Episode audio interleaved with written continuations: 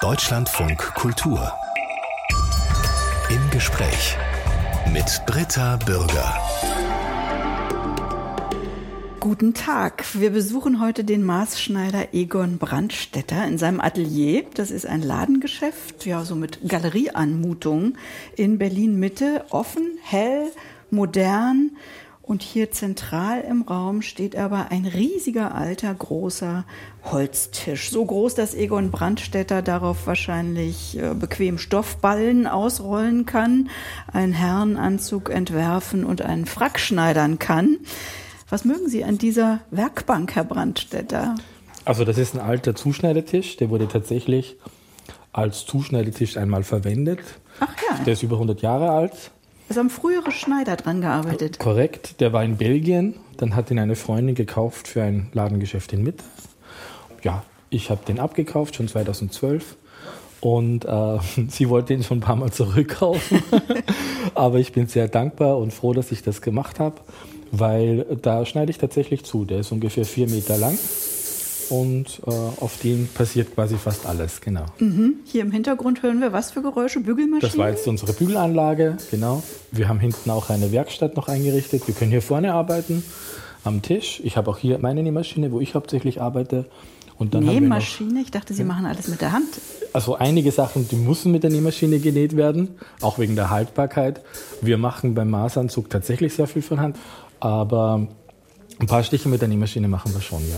Gehen wir vielleicht noch kurz zum Schaufenster. Da haben Sie ja so Puppen oder Büsten. Mhm. Wie nennt man das? Auf denen ah, Schaufensterpuppen, ja. Schau ja, Büsten. Genau. Eigentlich sind es eher Büsten als Puppen. Wo so ja. die Jacketts, die Herrenjacketts drapiert sind. Aber wenn Sie mit mir mitkommen, äh, da stecken ja überall Stecknadeln drin. Also das ist ja alles nicht ganz fertig. Aber vielleicht richten Sie unser Augenmerk auf Details, die wichtig sind. Also was Sie jetzt hier in der Auslage sehen, sind ja verschiedene Typen von Jacketts. Das Jackett hier drüben, das ist ein Harry Street, also das ist ein von Hand gewebter Stoff, ein bisschen gröberes, dickeres Material. Harry Street ist ein klassischer, ja würde ich sagen, Herbst-Winterstoff für ein Jackett. Das wird auf den äußeren Hybriden tatsächlich von Hand gewebt. Mhm. Also das ist auch ganz handwerklich hergestellt. Und daraus machen wir zum Beispiel im Winter eben Jacketts auch. Daneben haben Sie hier einen relativ breiten Kord, ein Jackett mit ganz weichem Kord. Das Besondere hier ist, dass es ein Gemisch ist aus Baumwolle und Kaschmir. Dadurch ist es weicher als ein üblicher Kord. Mhm. Das fällt halt sehr weich. Ne? Mhm. Ja. Ja, und ansonsten in den Auslagen viele feine Dinge von edlen englischen Hosenträgern über Kaschmirschals, Krawatten. Ähm, was ist das hier? Ein Flachmann? Ja, genau. in Leder, genau. Etui. Mhm. Die Maßschneiderei von Egon Brandstätter liegt direkt gegenüber der Berliner Zentrale des Bundesnachrichtendienstes, aber nicht, weil dessen Beamte die Hauptkunden von Egon Brandstätter sind glaube ich jedenfalls. Dazu gehören eher Stars wie Kate Blanchett zum Beispiel, worüber wir noch sprechen werden. Herr Brandstetter, ist das Handwerk oder Kunst, was Sie hier zelebrieren? Tatsächlich hatte ich mich mit einem Kunden, äh, ich hatte mal einen sehr tollen Fotografen als Kunden, der ein sehr bekannter Künstler war, der ist leider schon verstorben. Mit dem habe ich mich darüber mal unterhalten und der hat mir auch explizit erklärt, dass das, was ich mache, keine Kunst ist, weil Kunst ist aus dem Alltag gerückt und hat quasi keinen praktischen Nutzen. Das ist bei meiner Arbeit definitiv anders. das hoffe ich zumindest. Mhm. Und dadurch würde ich auch sagen, dass meine Arbeit keine Kunst ist, sondern ein Handwerk ist. Beim Stammkunden, da wissen Sie ja schon einiges über die Vorlieben, über die Ansprüche, die Bedürfnisse. Ihrer Kunden. Bei neuen äh, müssen Sie das ja erst irgendwie herausfinden. Wie machen Sie das? Wie verklickern Sie denen, was ein Maßanzug erfüllen kann, was der von der Stange nicht kann? Also es gibt das Beratungsgespräch. Man muss sich halt kennenlernen. Man stellt dann relativ schnell fest, ob der Kunde schon mal mit Maßschneiderei in irgendeiner Form in Berührung gekommen ist oder ob das wirklich komplettes Neuland ist. Dann erkläre ich ihm eben quasi das Produkt, die Unterschiede zwischen einem Anzug von der Stange und dem Maßanzug erkläre ich ihm dann. Und Erklären Sie mir oder unseren Hörerinnen und Hörern. Ja, also der größte Unterschied ist, wenn Sie jetzt an einen bestimmten Stil denken oder wo Sie einen Bekannten drin schon mal gesehen haben, dann können Sie ungefähr feststellen, okay, so sieht das vielleicht auch an mir aus und können sich darauf einstellen, ob Sie der Typ dafür sind oder nicht und gehen dann einkaufen und finden dann was oder nicht. Das ist ganz anders in der Maßschneiderei. Natürlich hat jeder Maßschneider auch ein bisschen seinen Hausstil, beziehungsweise würde der Kunde, das sieht er ja bei uns auch auf der Webseite, sieht er schon, okay, mehrheitlich wird vielleicht das gemacht, geht es in die Richtung, geht es in die Richtung. Aber es ist eine Zusammenarbeit. Also es entsteht tatsächlich ein Projekt zwischen zwei Menschen. Ein Maßanzug ist tatsächlich von 0 auf 100 mit dem Kunden ausgemacht. Nun gibt es ja Männer, die genau wissen, was sie wollen, aber auch genau das Gegenteil. Die, ja. die vielleicht hierher kommen, unsicher sind mhm. und eigentlich von Ihnen wissen wollen, was für Sie ja. so das richtige Outfit wäre. Mhm. Das was, ist, das ist wie, die große studieren, Kunst. Ja, ja, wie studieren Sie den Menschen? Äh, ja, also generell dauert bei uns ein Beratungsgespräch relativ lange, also mindestens eine Stunde, oft aber eineinhalb bis zwei Stunden. In den ersten Minuten geht es darum, sich kennenzulernen und ich versuche halt durch ein ja, aufgelockertes, freundliches Gespräch, den Kunden ein bisschen aus der Reserve zu locken. Tatsächlich ist es so, dass ich, während ich mit dem Kunden spreche, von Anfang an ihn beobachte. Also ich sehe, wie er sich bewegt, ich sehe dann eben, wenn er lockerer wird, welche Angewohnheiten er hat, wie sehr er sich unter Anführungszeichen wirklich eben zusammenreißt, immer aufrecht steht oder ob der Körper ein bisschen zusammensackt, ob der Rücken rund wird, ob die Schultern nach vorne gehen, ob er jemand ist, der darauf achtet, dass die Ellbogen nicht am Tisch sind oder ob er gerne die Ellbogen am Tisch hat, ob er die Hände überkreuzt. In die Hosentaschen steckt? In die Hosentasche steckt zum Beispiel. Natürlich, da muss dann auch die Tasche bei der Hose dementsprechend sein oder der Stoff auch einiges aushalten. Also das erfährt man durch die Körpersprache und dann erfährt man ja vom Kunden, was er sich ungefähr wünscht. Mhm. Und wenn das für den Kunden zu abstrakt ist oder er Angst hat, was falsch zu machen, dann zeige ich ihm manches Mal Projekte, an denen ich schon arbeite.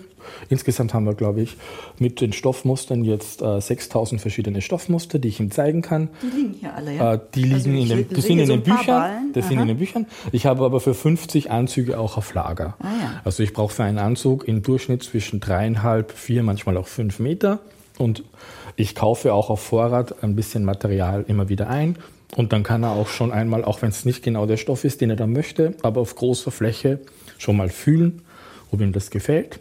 Und so finden wir dann bald zusammen. Mhm. Und äh, ja, hören wir eben sehr lange an, wofür der Anzug sein soll, welche Gelegenheiten und wie viele Anzüge der Herr schon im Schrank hat. Mhm. Und da ist es oft gar nicht ratsam, jetzt irgendwie an ein rotes Revers-Knopfloch oder einen Totenkopffutter zu denken, sondern erstmal äh, zu wissen, okay, in welche Richtung geht es mit Material, wie ziehst du das an, wie beanspruchst du das, wie oft hast du das in der Woche eigentlich an? Nun könnte man denken, so ein höllisch teurer Anzug, wir reden von Preisen um die 5000 Euro, der ist doch viel zu schade, um sich damit jetzt ins Flugzeug zu quetschen oder mhm.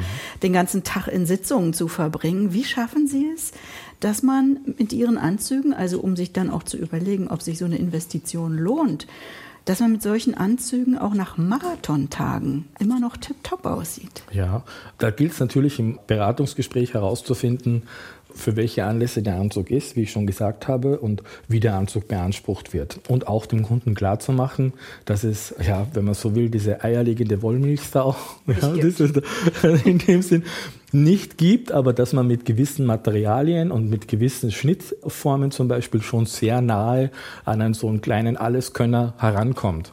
Wenn das jetzt ein Anzug ist äh, für, ein, für einen Abend, ein Smoking oder auch ein schöner Abendanzug, der vielleicht fünf, sechs, sieben Mal im Jahr zu wirklich schönen Anlässen dann auch getragen wird oder wenn man irgendwo eingeladen ist, bei einer Veranstaltung oder auch bei einer Hochzeit zum Beispiel eingeladen ist, dann ist das was anderes, als wenn jetzt jemand kommt und sagt, du, ich habe einen Geschäftsanzug, ich fliege zweimal die Woche so und so da und dahin und äh, was soll ich denn da anziehen? Ne? Mhm. Also das sind verschiedene Projekte, verschiedene Paar Schuhe und so muss man ihn beraten. Von der Stoffdicke, von der Stoffstärke ist es so, dass die heutigen Stoffe, heutigen Materialien sich extrem weiterentwickelt haben. Man kann gar nicht mehr wirklich sagen, nur weil ein Stoff jetzt ganz dünn und fein ist, dass er deswegen sehr viel weniger aushält als ein dickes Material.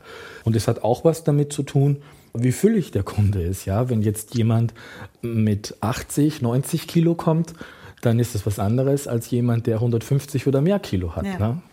Über die Preise zu reden, mhm. ist ja immer ein bisschen heikel, denn so ein mhm. Maßanzug können sich einfach nur sehr wenige Menschen leisten. Und doch mhm. möchten Sie nicht in so eine elitäre, abgehobene Luxusecke gerückt werden. Sind Sie das leid, sich für Preise rechtfertigen zu müssen? Also fehlt es an Wertschätzung Ihres Metiers? Also am Am Anfang hat mich das tatsächlich fast gekränkt manches Mal, weil ich mich ja als Handwerker betrachte und ich, wie andere Gewerke es auch gibt, ja einfach meine Arbeit mache und die möglichst effizient und auch natürlich vernünftig kalkuliere. Also das ist ja kein Fantasiepreis, den ich da pro Stunde aufrufe.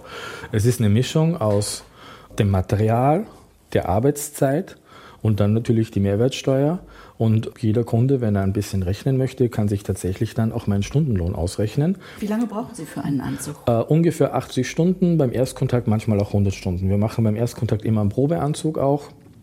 Und das Ganze verteilt sich dann auf äh, zwei bis drei Monate und auf äh, ja, mindestens drei Anproben. Mehrere Monate deswegen, weil ich ja nicht kontinuierlich an einem einzigen Kunden arbeite, sondern mehrere Kunden gleichzeitig habe und dadurch auch ein bisschen im Team effizienter arbeiten kann und auch jeder ja nicht sofort äh, per se immer Zeit hat für die nächste Anprobe. Allein so ein Knopfloch hat wie viele Stiche?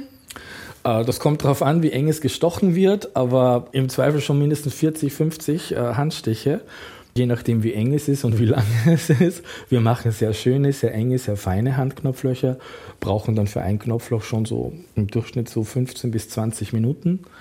Tatsächlich sind die Knopflöcher, die haben keinen praktischen Nutzen. Das ist Deko, weil sie können auch in einem Maschinenknopfloch, aber es ist halt stimmiger, es passt besser zum Produkt und von den Preisen, wenn ich das ergänzen darf, wir bieten ja eine sogenannte Einstiegsdroge.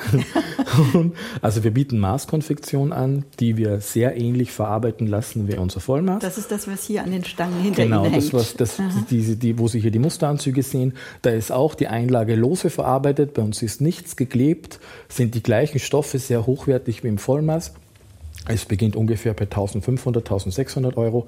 Und das ist für junge Männer zum Beispiel oft schon interessant, weil da mache auch ich den Schnitt und als, als Herrenmaßschneider gehe ich mit diesem Produkt anders um, als wenn er jetzt einfach in ein Kaufhaus geht oder in irgendeinen Einzelhändler geht. Mhm. Ne?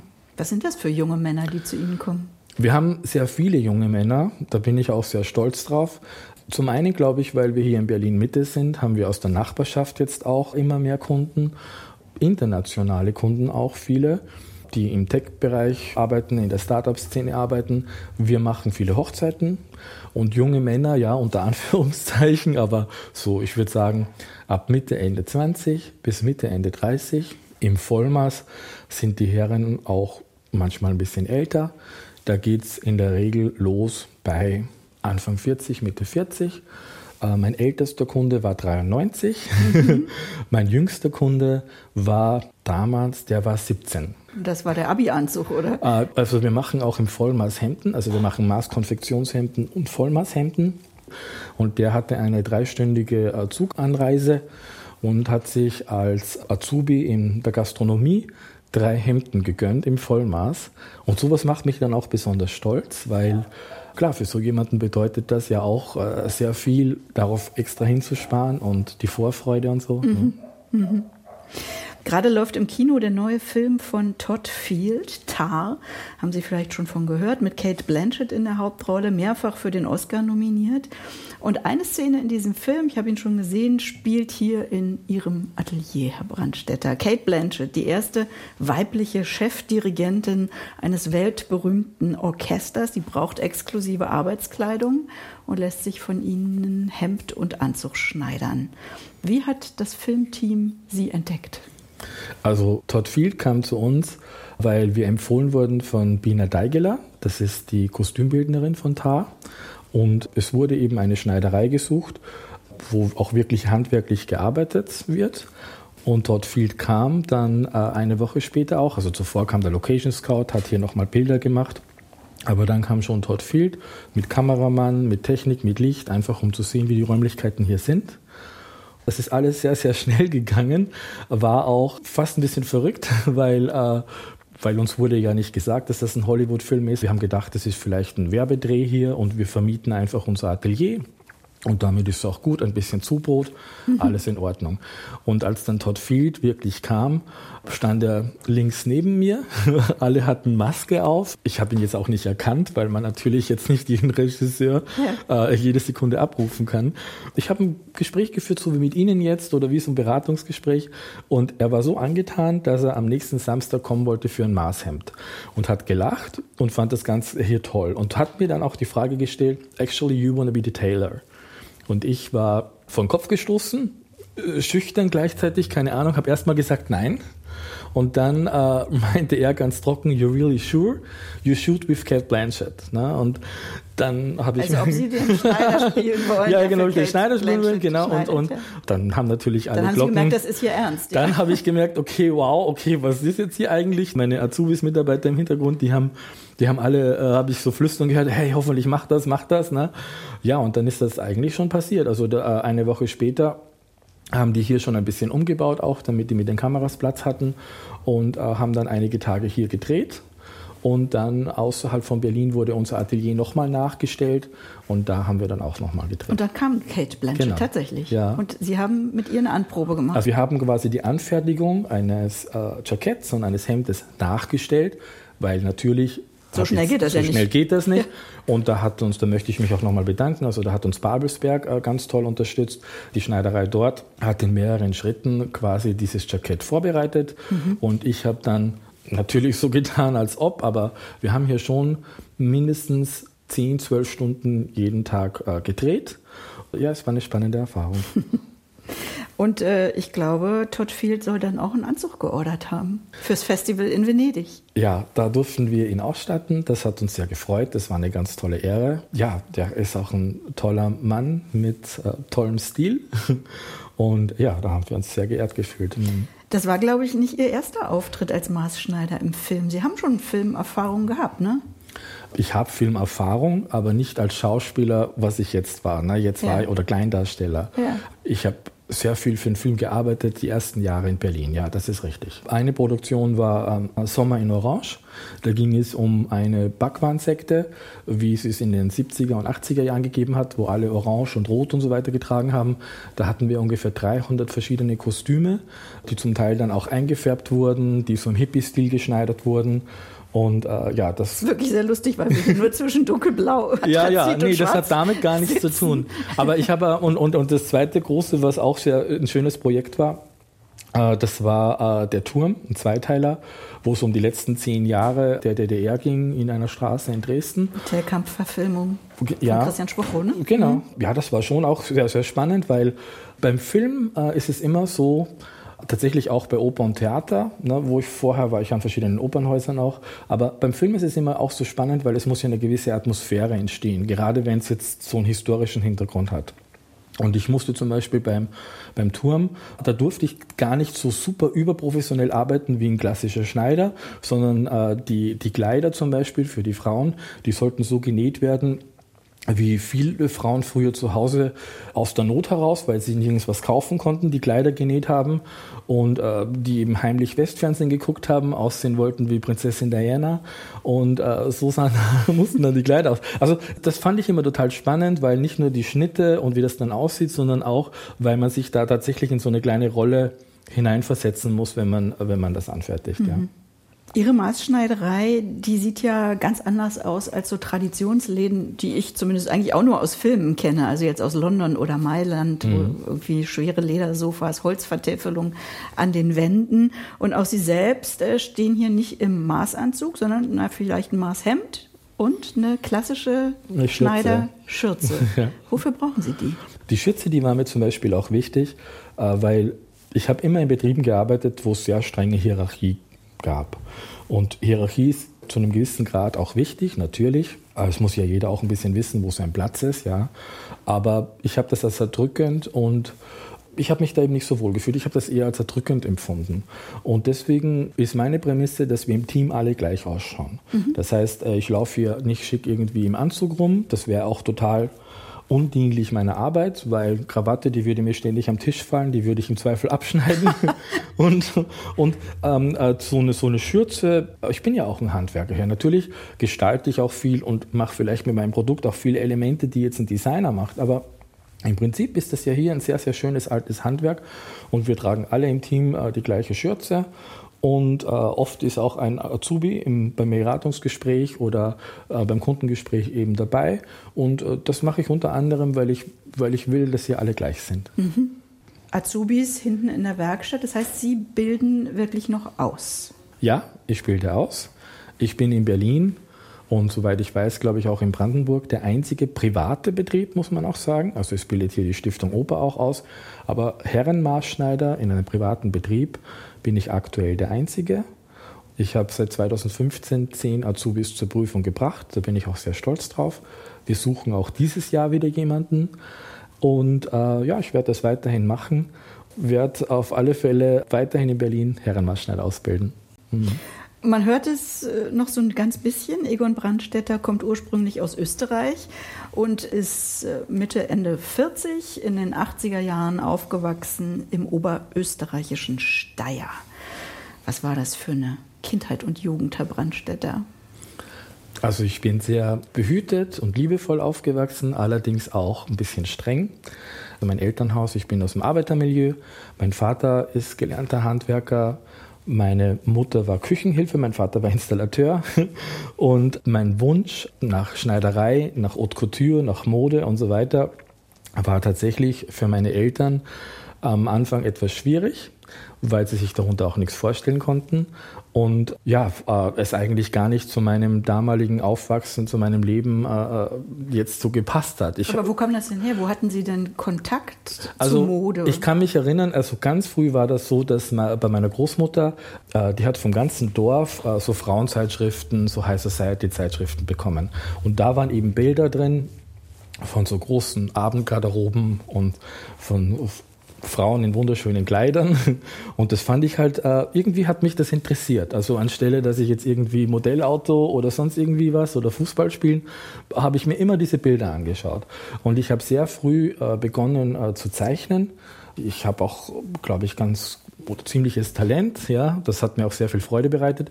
Und ich habe dann auch begonnen, äh, Modezeichnungen zu machen. Mhm. Und äh, dadurch, dass ich niemand in der Verwandtschaft oder niemand im Bekanntenkreis natürlich auch nur annähernd äh, da irgendwo tätig war, habe ich meine Inspiration aus diesen Zeitschriften äh, gezogen, beziehungsweise wenn ich im Fernsehen halt durch Zufall irgendwo was gesehen habe. Es ist schon so gewesen, dass meine Mutter zur Schneiderin gegangen ist und äh, sich sehr viel schneidern hat lassen. Das war damals auch noch üblicher, ne? Das war noch üblicher und das äh, darf man jetzt nicht verwechseln äh, mit einem großen Haute Couture Salon, mhm. sondern das war einfach, es hat in jeder kleineren Stadt. Man hatte äh, noch einen Stoff. Genau, mhm. genau, genau, genau. Es war noch ein Stoff da von früheren Projekten aus der Familie oder die Schneiderin hat wo was gehabt. Und was umgearbeitet. Was umgearbeitet, genau. Und, und meiner Mutter, obwohl wir, wie gesagt, sehr sparsam und schon sehr asketisch, fast würde ich sagen, aufgewachsen sind. Also, es, also Sparsamkeit war schon ein ganz, ganz großes Thema. Äh, war es meiner Mutter wichtig, dass sie immer einigermaßen elegant aussah, einfach gepflegt und elegant. Und ich kann mich erinnern, es war auch so, dass äh, wenn abends noch was gefehlt hat äh, zum Abendbrot und wir noch zum Bäcker laufen mussten, hat sie sich immer einfach noch ein Kleid angezogen und wäre jetzt nicht in der Kittelschürze oder, oder im Jogginganzug oder sonst irgendwie mhm. rausgegangen. Und das war halt einfach früher so. Es war ein bisschen eleganter als heute. Ja. Aber wer hat denn ihr Talent dann tatsächlich gefördert? Also so, dass das auch in Richtung Schulwechsel ging, hm sind sie ja gewechselt ne, auf eine Schule, mhm. auf der sie dann tatsächlich nähen und nicht genau, also Werken hab, gelernt haben. Genau, ich habe, es war halt früher so, also heute dürfen ja Jungs auch schon stricken und sticken und keine Ahnung, in der Grundschule schon. Das war zu meiner Zeit tatsächlich noch ein bisschen getrennt. Also ich musste mich mit Dingen beschäftigen, was man so unter klassisches jungen Werkunterricht versteht. Bei mir war es auch getrennt, aber ich wollte Werkunterricht. Ja. Ich wollte nicht nähen. Ja, das ist so lustig. Und heute, heute finde ich es so toll, weil heute kann man sich da entscheiden und und das ist ja auch ein totaler Blödsinn, dass, äh, dass man jetzt denkt, okay, das eine ist eher für die Mädels und das andere ist eher für die Jungs. Es war einfach so, ich würde nicht sagen, dass ich da unbegabt war, aber es hat mich einfach nicht interessiert. Mhm. Und ich war eher an der Form und an der Atmosphäre an irgendetwas interessiert, als dass ich jetzt irgendwie zwingend herausfinden musste, wie das funktioniert. Und es war dann so, dass ich eine Schneiderschule besucht habe in Österreich kann man die letzten Jahre, also was ist hier beim Gymnasium, die letzten vier, fünf Jahre, das kann man in Österreich mit einer berufsbildenden Schule machen. Äh, man hat dann auch Abitur, wenn man abschließt, hat auch die ganzen Fächer, dass man studieren darf, aber hat eben auch eine Berufsausbildung. Mhm. Wir hatten, glaube ich, damals angefangen, waren es 15 Stunden nähen, vier Stunden Schnittzeichnen. Es ist schon ein bisschen weniger als in der klassischen Ausbildung, aber es ist zumindest für viele mal so, dass man wo reinschnuppert, eine Richtung hat Und äh, ich war auch der Einzige in der Klasse tatsächlich, der im Gewerbe geblieben ist. Einer der wenigen Jungen. Genau, ja, ja, einer ja. der wenigen Jungen. Also hm. von damals, glaube ich, 700 waren wir immer so zehn oder zwölf Jungen. Ja. Mhm. Mhm. Und Sie mussten dafür sehr früh von zu Hause ausziehen, weil das war ja nicht in Steyr. Genau, die erste Schule äh, war in Ebensee. Genau, da bin ich nur am Wochenende oder nur jedes zweite Wochenende nach Hause gekommen, also mit 14 quasi ausgezogen. Das habe ich aber in Kauf genommen, weil es mein Traum war, das zu machen. Es war am Anfang dort auch nicht sehr leicht, weil ich hatte den Nachteil, dass ich eben vorher noch nie genäht habe, also viel gezeichnet habe und so weiter, aber praktisch noch nie was gemacht habe. Und äh, die Mädchen in meiner Klasse, die haben mich beim ersten Projekt alle massiv überholt, weil die ihrer Mutter schon geholfen haben, vorher schon mal in der Schule sowas gemacht haben. Und ich war sehr traurig. Die erste Note, die war wirklich eine 4, das weiß ich noch, das war so ein Damenunterrock, das war eine 4. Und äh, dann hatte ich immer nur eine Eins bis zum Abschluss, weil ich einfach so verbissen der Beste sein wollte. Und auch mein Gesellenstück habe ich von 100 Punkten 98 erreicht. Also ich wusste einfach, wenn, dann, dann richtig. Dann richtig, genau. Mhm. Beruflich eingestiegen sind Sie dann ja schon ganz schön hoch, nämlich in der English National Opera. In London. Also sie hatten sehr, sehr viele Bewerbungen geschrieben und mhm. von dort kam dann eine Zusage, die erste große Zusage. Was waren denn die besonderen Herausforderungen jetzt speziell bei der Kostümschneiderei, die Sie ja dann noch an vielen anderen Kulturinstitutionen gemacht haben? Weil Sie waren ja nicht Kostümbilden, also nee, waren ja Kostümschneider. Ja, das ist ganz wichtig, natürlich, weil mhm. fürs Kostümbild muss man studieren und das ist auch mhm. nochmal ein ganz anderer Aufgabenbereich. Ich habe immer so gesagt, 2D-Zeichnung, ne, so von 2D auf 3D. Also ich war immer 3D und ich habe das in England machen dürfen, das war mein erster Job. Ich bin da äh, rübergeflogen, ich musste mich innerhalb von fünf Tagen entscheiden hatte keine Verwandten, keine Bekannten, gar nichts. Äh, habe die ersten paar Tage ein Hotelzimmer auch gehabt mit Flug und dann bei einer Kollegin in der Garage geschlafen, beziehungsweise in London ist es nicht so einfach, ne, eine mhm. WG, eine Wohnung zu finden. Hat dann aber nach zwei Wochen äh, geklappt. Und äh, ja, und bin so hineingestolpert in ein Universum, was ich während meiner Schulzeit so gar nicht vermutet habe.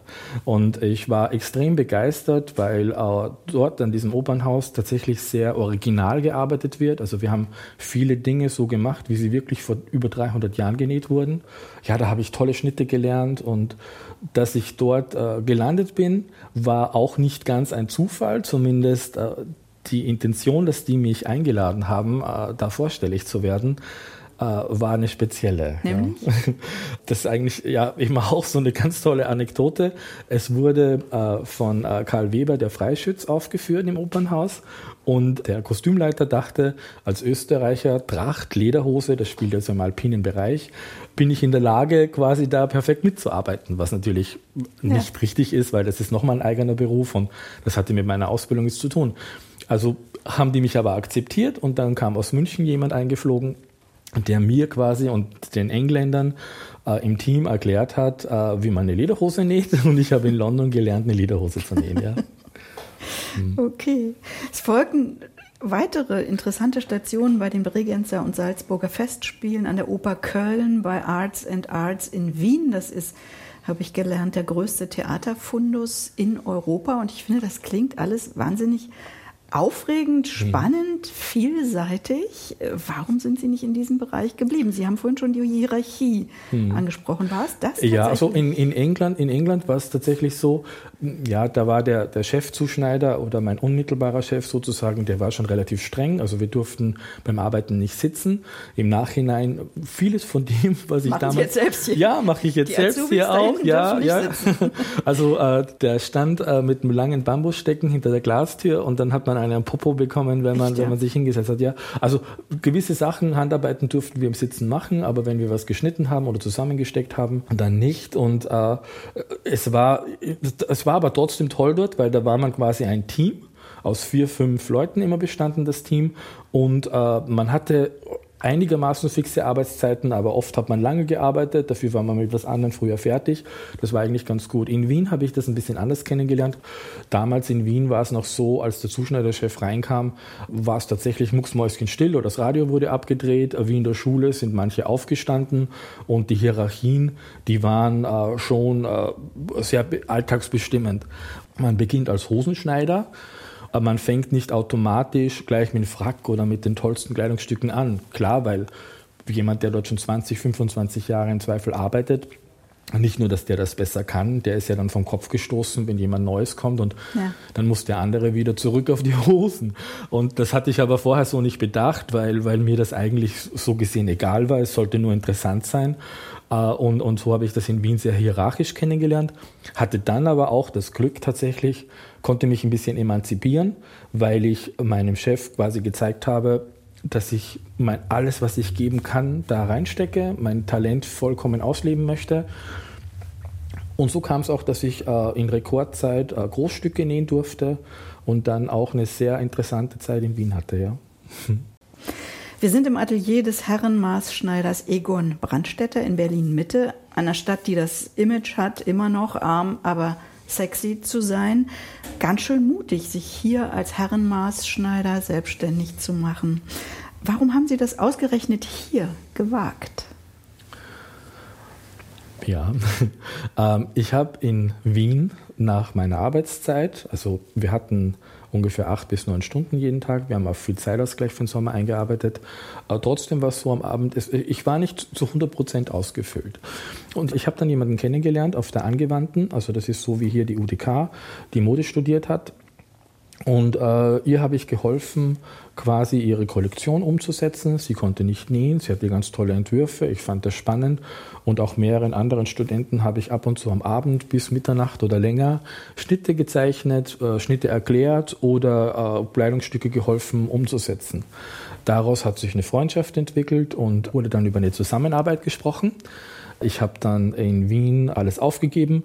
Zum damaligen Zeitpunkt war es so, dass, weil ich vorher schon in England war, in Italien war und so weiter, ich kam ja aus Österreich und ich musste jetzt nicht zwingend in Wien bleiben. Mhm. Ich wollte einfach wieder frei sein. Ich wollte was Neues machen und ich habe einfach auch gedacht, das kann es jetzt nicht sein bis zum Schluss, auch wenn es noch das, die schönste Werkstatt der Welt ist, aber irgendwie will ich da dann doch weg. Und wollte quasi ein Label, ein Modelabel gemeinsam gründen. Wir haben uns dann überworfen. Ich hatte dann eine Auszeit in Paris, einige Monate, bin dann trotzdem nach Berlin aber, weil wir uns über E-Mail, Telefon versöhnt haben. Und ich habe gedacht, ich war hier noch nie. Mhm. Und ich bin hier mit 60 Euro angekommen. Also tatsächlich war von Paris nach Berlin das Zugticket 60 Euro. Und hier in Berlin hatte ich dann noch 60 Euro in Bar. Ich war nicht krankenversichert, ich war nicht angemeldet hier, ich hatte nichts. Ich kannte nur sie und ihren Freund. Und irgendwie hat sich innerhalb von einigen Wochen so ein Netzwerk ergeben, dass ich auch beschlossen habe, es einfach zu versuchen und zu bleiben. Und Berlin eine Chance zu geben und Berlin hat mir ja auch eine Chance gegeben.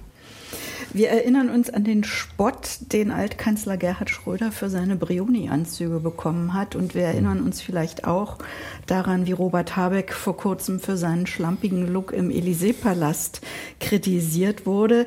Der eine wurde als überheblich wahrgenommen, der andere als zu nachlässig. Warum ist es in Deutschland eher verpönt, viel Wert auf gute Kleidung zu legen?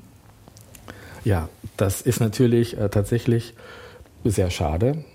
Ich denke, manches Mal ist es auch ein bisschen der Neid, beziehungsweise, dass äh, man immer das Gefühl hat, dass man jemanden berichtigen muss, was richtigstellen muss oder etwas erklären muss.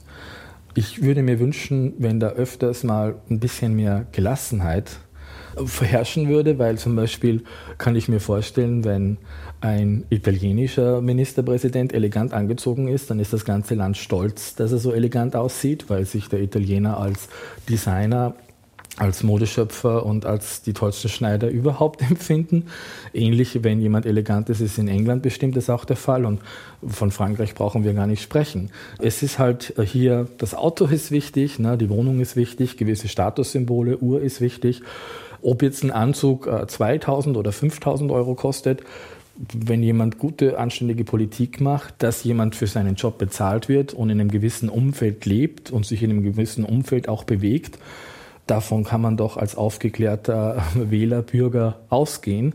Und dass es eine Sache von Respekt ist, dass man sich in einem gewissen Umfeld ordentlich anzieht und dass man dann im Zweifel sogar das wieder negativ wahrgenommen wird, wenn man zu fahrlässig damit umgeht, dann kokettiert man damit ja auch nicht, äh, sondern dann äh, ist es, bedient man ja auch wieder das andere Klischee. Also ich würde mir wünschen, dass da manches Mal ein bisschen die Mitte gefunden wird, weil ich kann nachvollziehen, dass es in Verschwendungssucht geht, wenn jemand zu luxuriös auftritt. Aber gleichzeitig äh, vertritt äh, jemand ja eine der wichtigsten Nationen der Welt, eines der wirtschaftlich stärksten Länder der Welt. Und da ist es nicht so hilfreich, wenn, äh, wenn man halt so schlampig aussieht. Ne? Welche Rolle spielt eigentlich Mode in Ihrem Metier? Ganz also aus, Trends. Ja, Trends. Also ganz außer Acht lassen kann und sollte man es nicht. Es ist so eine Tendenz auch zu bemerken, dass die Anzüge wieder etwas länger werden, wieder etwas klassischer geschnitten sind. Die Formen werden wieder ein bisschen entspannter, die Schultern werden auch wieder breiter, die Hosen sind weiter geschnitten, sind über die Taille wieder etwas höher gerutscht, das Hosenbein ist wieder etwas gerader. Ein klassischer, schöner Anzug muss auch eine gewisse Weite haben, damit der Stoff wirken kann. Alles, was zu eng und zu knapp am Körper sitzt, da hat der Träger auch am Ende nichts von, weil feine, weichfließende Stoffe ja eigentlich hauptsächlich zu gelten kommen, wenn sie sich um den Körper schmiegen und nicht, wenn sie sich an den Körper pressen. Insofern ist Mode äh, schon auch wichtig, weil ich will ja auch keinen Kunden äh, dahingehend ausstatten, dass er aus der Zeit gefallen aussieht. Ne? Außer es ist gewünscht. Wir haben auch Wünsche, die in die Richtung gehen, dass jemand wie in den 20er, 30er Jahren zum Beispiel aussehen möchte. Mhm dann kann ich ihm da natürlich auch, helfen. Ja? Das gibt es mhm. auch. Ja. So Dandys.